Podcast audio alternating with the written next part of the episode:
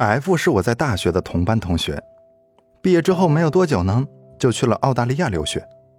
因为大学时关系还不错呀，他去澳大利亚之后呢，我们也偶尔用微信联系。他向我展示了澳洲的龙虾和大海，我向他展示国产的雾霾和堵车。我以为他肯定会留在那边，没有想到前不久他告诉我他要回国了。从他惋惜的语气中，我知道他是想留在那边的。他说，发生了让人无能为力的事情，比如我差点因为成绩太差被学校强制退学。我问，怎么会呢？你学习能力挺强的呀。F 说，可是我英语不好，上课经常听的是原理物理。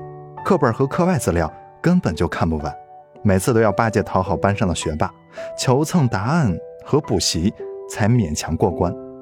他又补充了一句：“要是我的英语和他们一样好就好了，那样的话学习就不会这么累了。”接着他又提到了找工作的事，在学校里他也打过不少工，餐馆洗过盘子，连锁店送过披萨，酒吧调过酒，但是对于这些，他认为。第一级没有技术含量的工作，他满是不屑。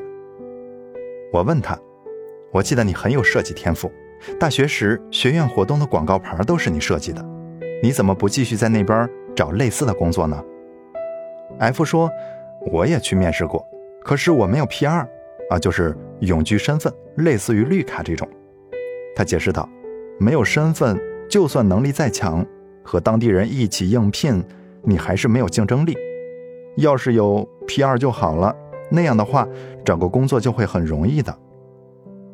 F 的话呀，让我想起了他刚去澳大利亚时的遭遇。他因为和外国室友相处不好，一年之内换了三次宿舍。那个时候他经常向我诉苦。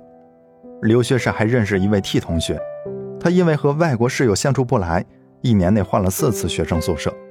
那个时候经常看到他拉着行李到宿舍前台。和管理人员哭诉，要求一定要和中国室友一起住。我和别的国家的人真是合不来，不管是德国人、新加坡人还是美国人，他们都有很奇怪的规矩和习惯。要是能有一个中国人合住就好了，那样的话就不会有这么多麻烦了。我突然意识到，F 最喜欢用的句式是“要是就好了”，但是。是不是真的如 F 所说的，只要英语好了，有永居身份了，换了中国室友，问题就都能解决了？可以很肯定的说，no。表面上看，语言障碍、签证、文化差异是很大的问题，可是这些也是每个人都会遇到的呀。为什么有的人可以越挫越勇，但有的人会选择放弃、逃避，甚至是抱怨？还是说，你看上去是被这些客观因素给打败的，但实际上呢，这些客观原因只是你无能和懒惰的替罪羊呢？我想说的是，二十岁前的人生是父母给的，二十岁后的人生是自己给的。别把自己的窘境迁怒于别人，那只是你想当然的理由。而当理由找得越来越无懈可击的时候，成功就离你。越来越远了。我知道，你内心的潜台词是：考不好怎么会是我的问题？是语言不好的问题？谁叫英语这么难学？找不到工作怎么会是我的问题？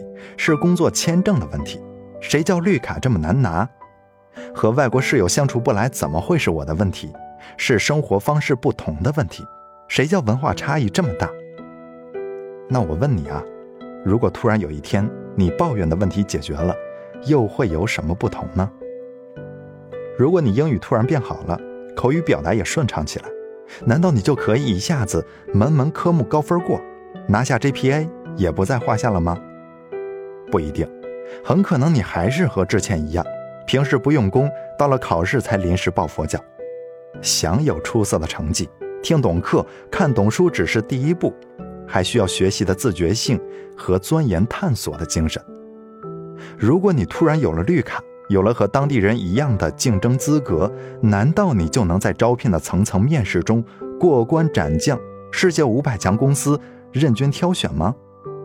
不一定，很可能你还是和之前一样，满是不屑，孤芳自赏。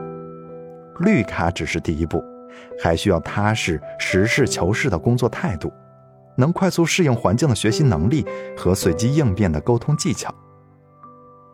如果你的宿舍突然搬进了一个中国人，难道这就意味着你能与新室友和睦相处，没有冲突和矛盾吗？也不一定，很可能你还是和之前一样我行我素。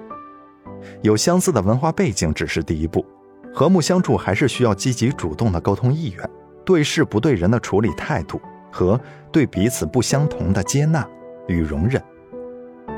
生活中遇到的很多问题，其实根本不需要那么多拐弯抹角。冠冕堂皇的借口，一句简单粗暴的，说到底，还是因为你弱爆了，就足以终结一切问题。这是一个我们不愿意面对，却是血淋淋的事实。几个月前，公司新来了一位九零后女生，只是没有多久就被辞退了。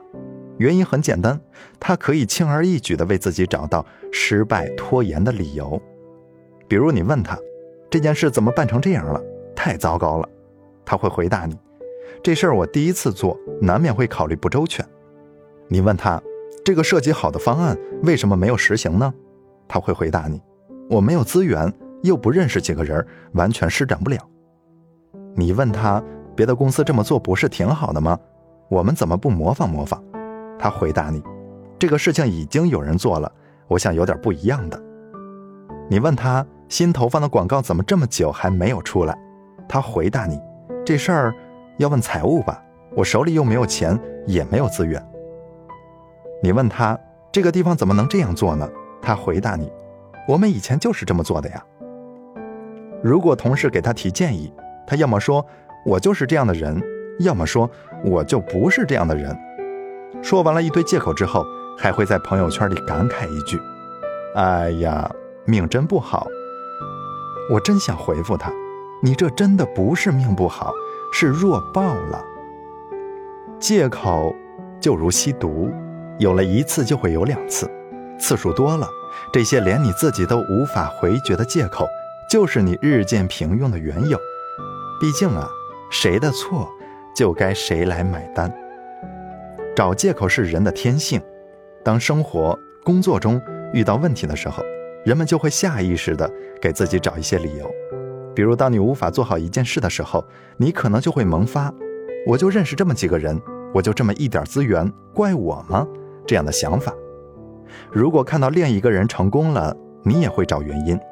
他们从985、常青藤名校毕业，他们赶上了好时候，当然，他们还有个好爸爸。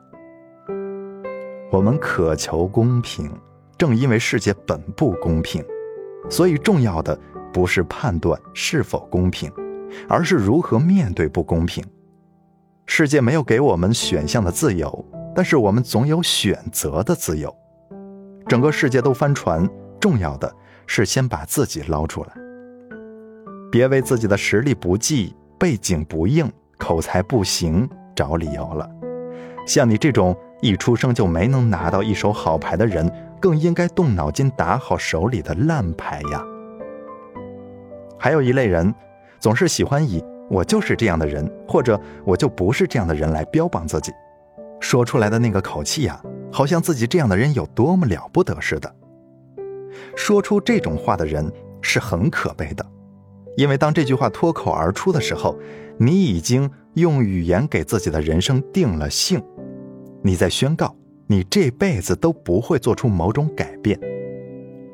很多人，即使被生活的南墙或者情感的吃货撞得头破血流，也只是原地徘徊，或者没完没了的抱怨，而不是去改变自己、强大自己。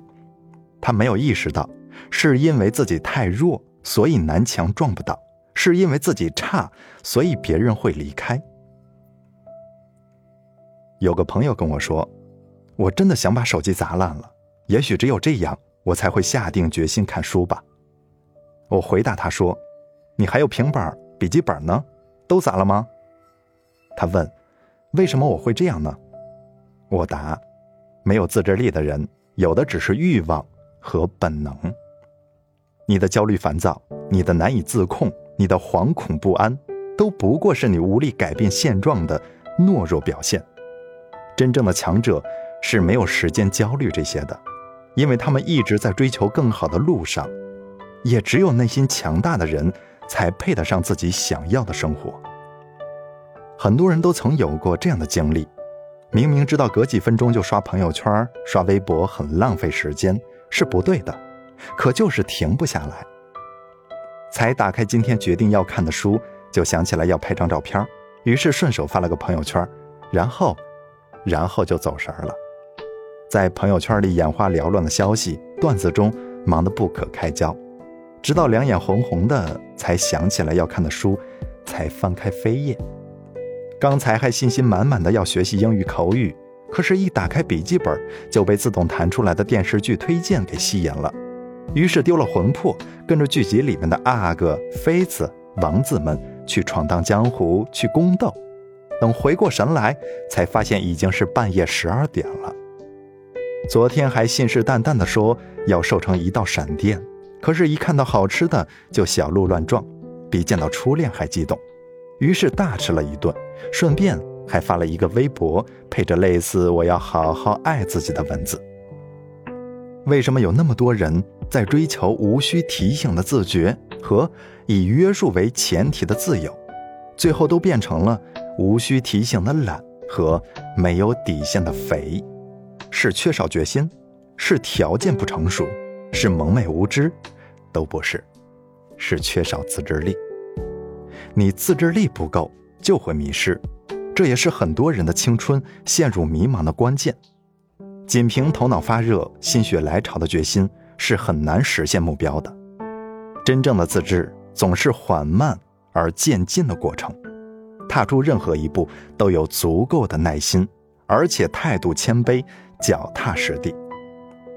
毕达哥拉斯曾说：“自制是世界上最强大的力量和财富，它是一种秩序，一种对于快乐与欲望的控制。一个人如果不懂自制，就好比没有缰绳的野马，只会漫无目的的奔跑；就好比未经修剪的花园，必将长满野草，杂乱无章。”有自制力的人，生活对他而言是享受，是激励，是奖赏；没有自制力的人，生活就是负担，是累赘，是日复一日的受难。于是，两者的差距会越来越大，结果就是，你从一开始的不甘人下，变成了之后的愤世嫉俗，最后只好寄希望于下一代了。革命真得靠自觉呀，朋友们。如果你三番五次的给自己的懒、丑、穷找心安理得的借口，那么我就只能佩服的对你说一句：真狠，连自己都敢骗。